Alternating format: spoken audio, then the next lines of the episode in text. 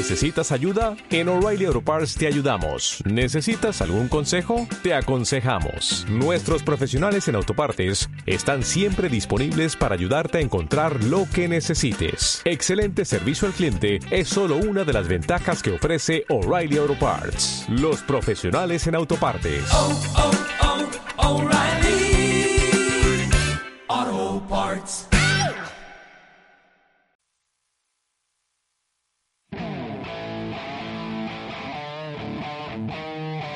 Bienvenidos a Entre Traumas, el podcast oficial de SECOT. Somos la cara B de la especialidad. Debates, entrevistas y mucho, mucho sentido del humor de la mejor especialidad del mundo y como nunca antes se había hecho.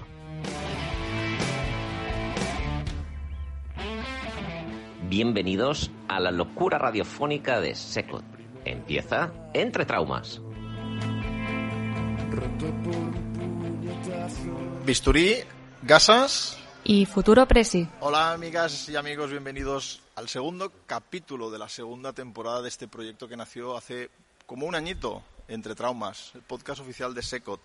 Como os contamos en el anterior programa, este año veréis que hay cosas que, que cambian, la calidad del sonido, el hecho de escuchar a veces de fondo un rumor, porque en el Congreso SECOT hemos hecho muchísimas cosas, y entre ellas hablar de futuro, hablar de presente y hablar de futuro con el próximo presidente de la Sociedad Española de Cirugía Ortopédica y Traumatología, un profesional y, en mi caso, amigo personal, con el que hemos compartido muchísimas cosas y que es santo y seña de lo que significa SECOT.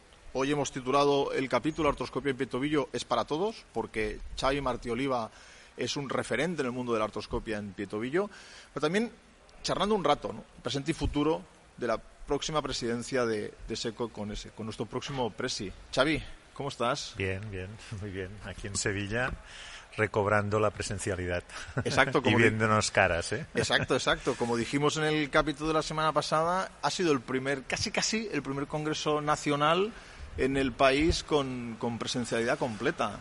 Sí, cuesta a veces reconocer a algún compañero, ¿eh? Si hace tiempo que no lo ves con la mascarilla por el pasillo a veces, pero bueno, sí, bien, sí. bien. Mi, mi, mi, gran problema es cómo voy a bostezar ahora sin que se me note, porque la mascarilla da para muchísimo. Pero, Xavi, hace cosa de un añito, para los que lo escuchéis ya temporalmente, hace cinco años, vete a saber tú, pero hay una votación, sales como presidente de SECOT. ¿Qué es lo primero, Xavi, que pasa por tu cabeza?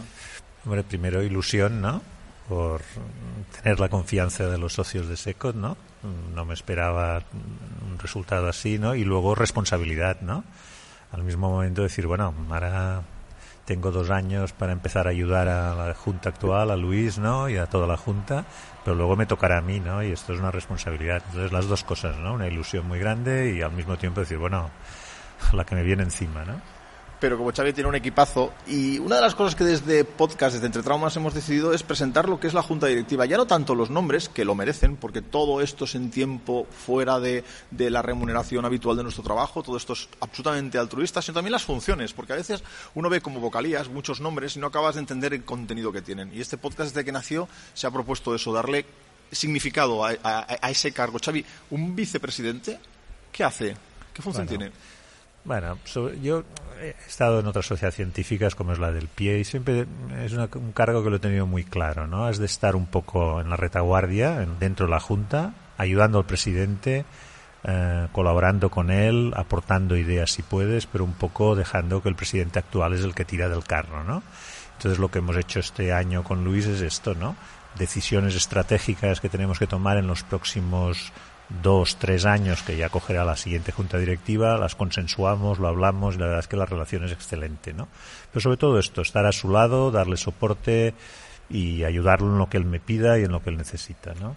Un- grupo de amigos, porque si no es muy difícil hacer el día a día de una junta directiva, insisto, cuando se trabaja de manera altruista. Y Marta y Mirella, que las tenemos hoy con nosotros aquí, ya me están mirando como, Alex, vale ya, vamos a entrar al grano, pero antes de que entremos al grano, entréis al grano, me queda preguntar una cosa. Xavi, ¿qué proyecto vas a encabezar o liderar en un año?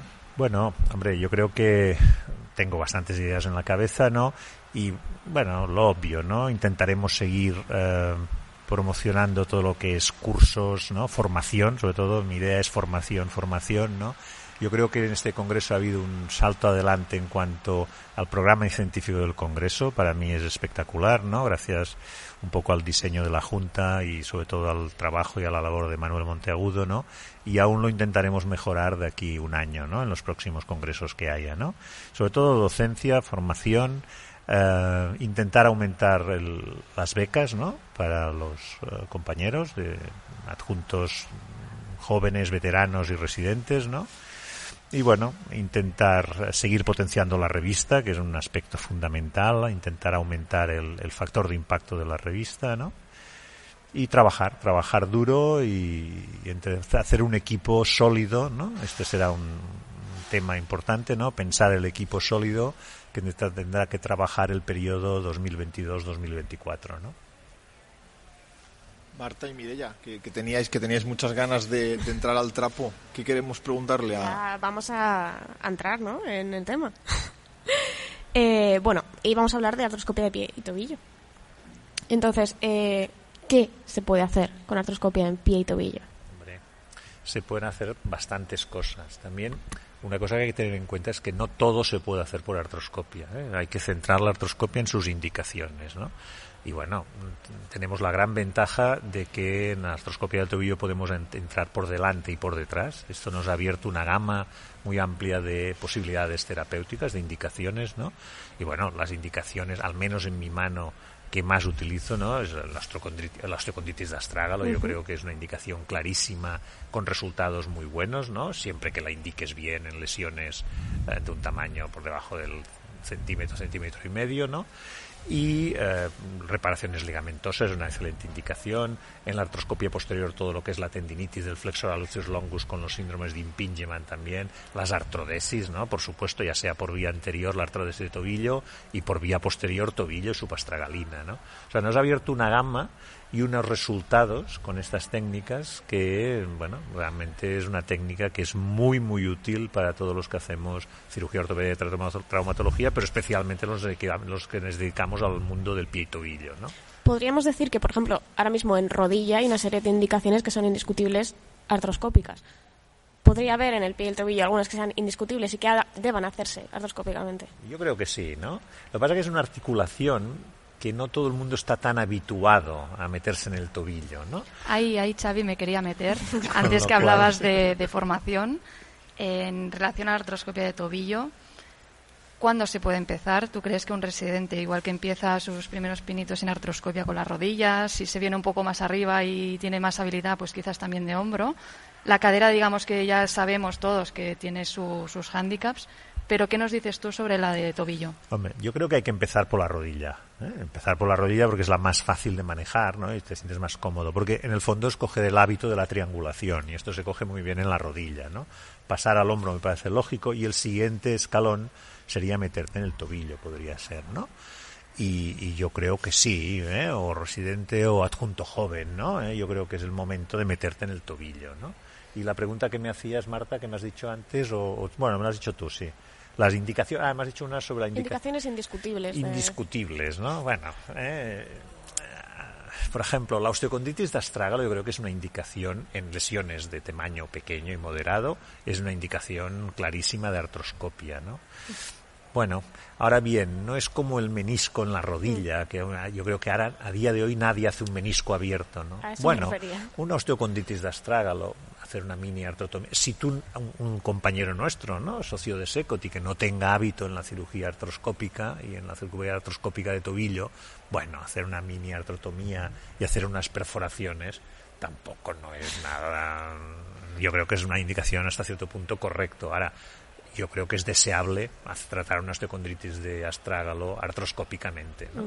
Luego ya hay indicaciones más discutibles que se pueden hacer abiertas o cerradas, todas las plastias, todo lo que es inestabilidad lateral ligamentosa, ¿no? Esto ya es, puedes hacer abierto o artroscópico, eh, las artrodesis, ¿no? Se pueden hacer abiertas o artroscópicas, ¿no? Incluso graves deformidades, mejor hacerlas abiertas, ¿no? Pero una, un tobillo bien alineado, sin grave deformidad, si dominas la técnica artroscópica, bueno, pues es, tiene sentido hacerlo artroscópicamente, pero y yo veo muy lícito que algún compañero diga, pues yo la hago abierta, ¿no? O sea, no es el ejemplo de menisco y rodilla, ¿no? ¿Eh? Que, esto, o cruzado y rodilla también, ¿eh? Y ahora que dices que si dominas la técnica, ¿cuánto tardas? En dominar la técnica? Bueno, depende. Si has pasado de la rodilla, si has... yo empecé también con rodilla antes de, de pasarme al tobillo, ¿no?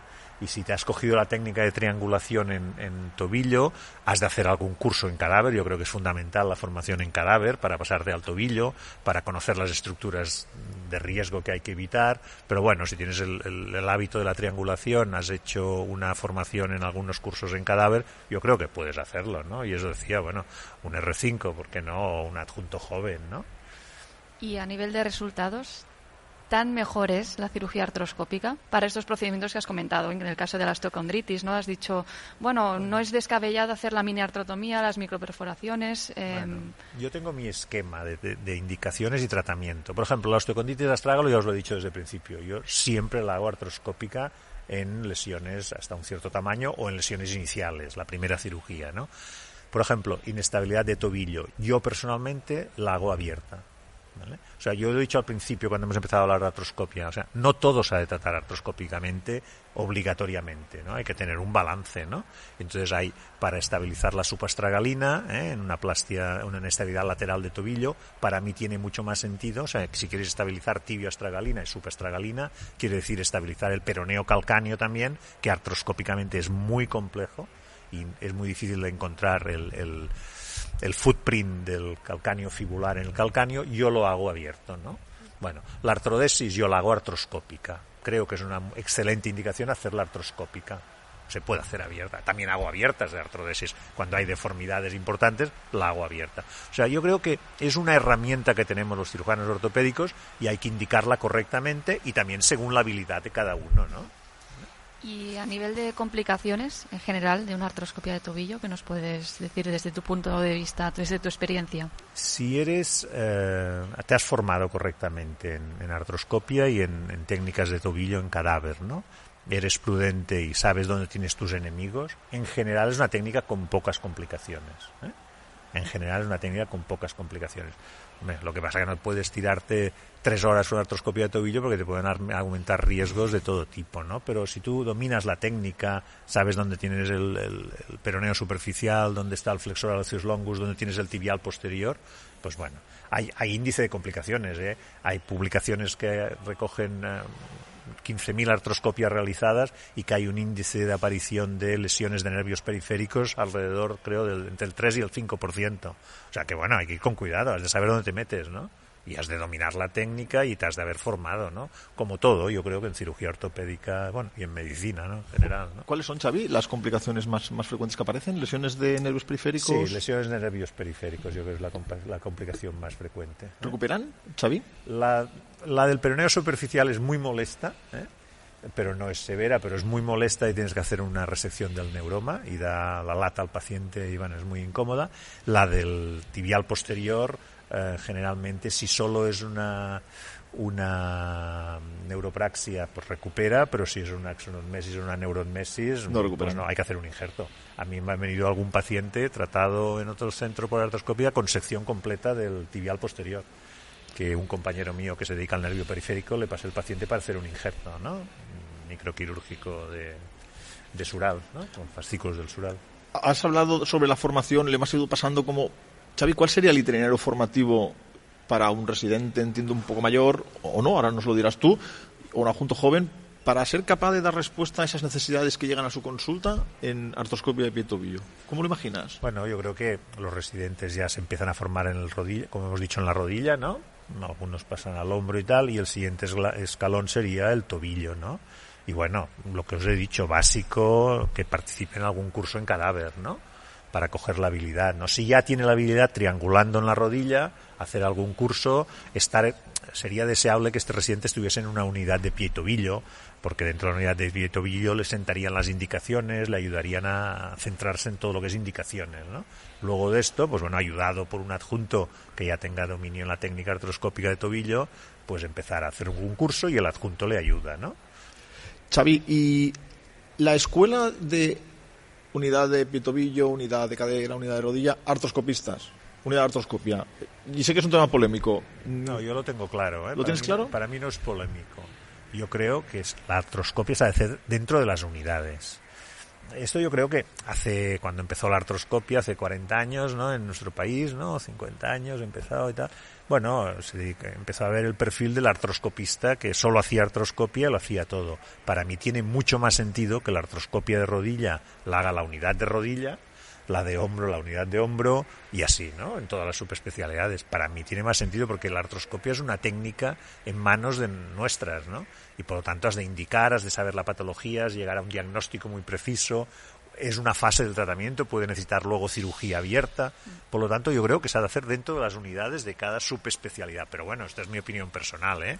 Con mucho respeto para los artroscopistas puros y que solo quieren hacer artroscopia. Pero bueno, tengo mi opinión, ¿eh? Y así la, la explico, ¿eh? Yo, Con perdón. Xavi, estoy de acuerdo contigo, pero vamos a dar un- una vueltecita más. ¿Qué hay de las fracturas? Porque el mundo de la fractura de pie-tobillo, eh, hay centros que lo hacen pues, las unidades de trauma, hay otros que lo hacen las unidades de pie-tobillo y se viene poniendo ya de moda el uso de la artroscopia, bueno, Bueno. asistir de esas reducciones Yo con artroscopia. Yo creo que es útil la artroscopia para asistir reducciones. Entonces ya depende de la organización de cada hospital y cada servicio. Si la trauma la hace un equipo diferente, pues tiene lógica que los traumas de esta unidad tengan habilidad en artroscopia si quieren asistirse con la artroscopia en en qué tipo de fracturas, ¿no? Bueno, esto ya depende mucho de la organización de cada hospital, ¿no? Pero bueno, ¿Tú tienes también para, mí tendría más sentido que la trauma de pie y tobillo la hiciese la unidad de pie y tobillo. Pero claro, si el hospital tiene ya una estructura que dice toda la trauma la hace otro equipo, que es el que hace trauma, bueno, aquí ya no me puedo meter yo, ¿no? Pero en mi esquema ¿eh? lógico sería esto, la- el pie y to- las fracturas de pie y tobillo a, a la unidad de pie y tobillo, bueno, quiero decir, la que se hace en urgencias y se hace durante la guardia o una bimolelar simple, pues no pasa nada, ¿no? Pero lo mismo en la rodilla, ¿no? ¿Eh? Que sea una meseta tibial sencilla, pues bueno, que la hacen en la guardia ha acabado. Pero si es una fractura compleja de, de pilón, ti- de, de meseta tibial, yo creo que tiene más sentido que la haga la unidad de rodilla.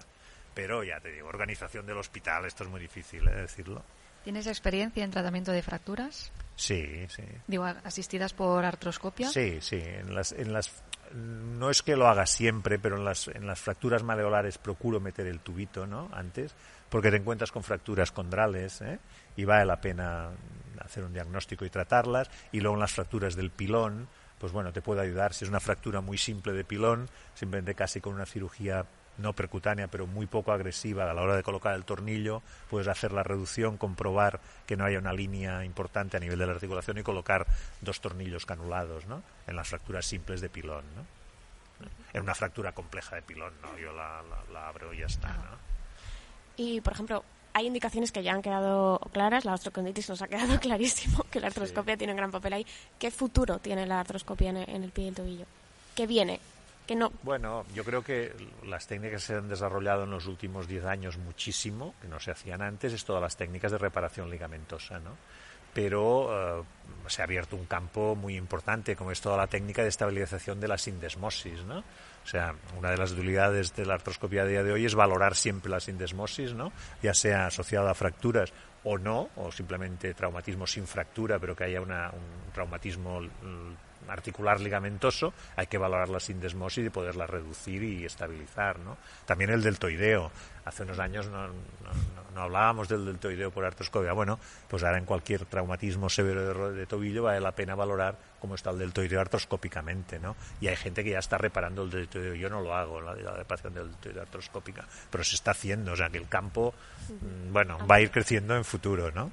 Entonces, ¿tú crees que podremos resolver la polémica de reviso el deltoideo o no en esa fractura equivalente Bueno. maleolar? Bueno, eh, exacto. O sea, yo creo que es un, un campo importante. Por eso digo que en un traumatismo, ya sea con fractura o sin fractura, vale la pena meter el tubito, como os he dicho, y valorar cómo está el deltoideo, ¿no? Otra cosa es si repararlo o no repararlo. ¿eh? ¿Vale? O sea que Ya no se va a poder hacer lo de ojos que no ven, corazón que no siente. dicen, que es, dicen que es corazón que te joden. Ojos que no ves, corazón que te joden. Xavi, llevas una, una vida entera dedicada al mundo del, del pie tobillo. Es una. Tendremos programa de sociedad monográfica de pie tobillo, Pero ¿cómo animamos a nuestros jóvenes a que vengan al mundo del pitobillo? Ya sé que como futuro presidente de la SECOT es toda la trauma, vale, vale, pero de... Bueno, es una especialidad preciosa, una subespecialidad preciosa. La trauma ya es bonita de por sí, ¿eh? es la especialidad para mí más bonita. Bueno, por eso hice trauma, lo tuve claro, ¿no? Ya de, de estudiante yo quería hacer trauma, ¿no? Pero luego, como subespecialidad, el pitobillo es genial porque tienes muchas articulaciones para tratar, ¿no? Es muy muy variada múltiples posibilidades de abordajes, ¿no? Eh, encima, hace unos años ya empezó la artroscopia, que al principio no estaba, ¿no? O sea, yo creo que es apasionante el pitobillo para los residentes dedicarse cuando sean adjuntos a pitobillo, para mí es apasionante, ¿eh? porque otras articulaciones son un poco más monótonas en cuanto a los abordajes, en cuanto a las indicaciones, son bastante repetitivas. El pitobillo ahí, bueno, antepié, retropié, artrodesis, osteotomías. Y en cuanto a resultados, es lo que llamamos una subespecialidad agradecida. Sí, relativamente, ¿no? Relativamente. Sí, Xavi, quizás sí, es, más, sí, lo es. Sí, quizás, quizás es más agresiva la rodilla, más agradecida la rodilla, ¿no? Quizás, pero es mucho Creo que la más cadera La se lleva la cadera, palma. la ¿eh? la cadera, la pero mucho más agradecida que la columna, por ejemplo. O sea, es durillo, es durillo hacer columna. No ¿eh? era difícil eso. para hacerles un homenaje a los, a los compañeros que hacen columna. Hostia, yo les, les doy un abrazo y... Aquí también han tenido micrófonos para poder vender su subespecialidad como, como han hecho. Vamos acabando, pero es cierto que si Xavi es un apasionado de la artroscopia, tiempo habrá para hablar con Xavi sobre la prótesis de tobillo. Cu- Cuéntanos algo, Xavi, déjanos con ganas de más. No, Porque allí bueno. sí que hay recorrido y Xavi es uno de los grandes expertos internacionales en prótesis de rodilla. Es un de tema- tobillo, perdón. Es un tema de discusión, ¿no? La indicación siempre y la discusión artrodesis, artroplastia. Hombre, yo creo que la artroplastia tiene sus ventajas, pero siempre que tengas una curva de aprendizaje larga y un número de casos suficientes para tener una experiencia importante. No es una técnica nada fácil. Eh, tiene un índice de complicaciones, ¿no?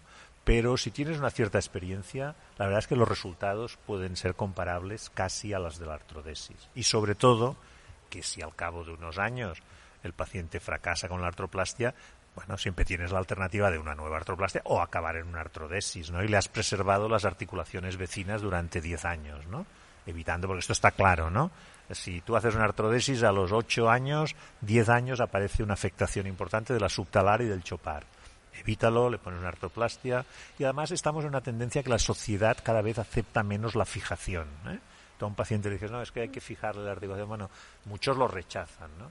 Entonces, bueno, yo creo que tenemos que aprender aún más todos, ¿no? Mejorar los instrumentales, mejorar los sistemas de artroplastia de tobillo, hacerlos más eh, previsibles, ¿no? Que sean más reproducibles, ¿no? Para que más gente pueda hacer.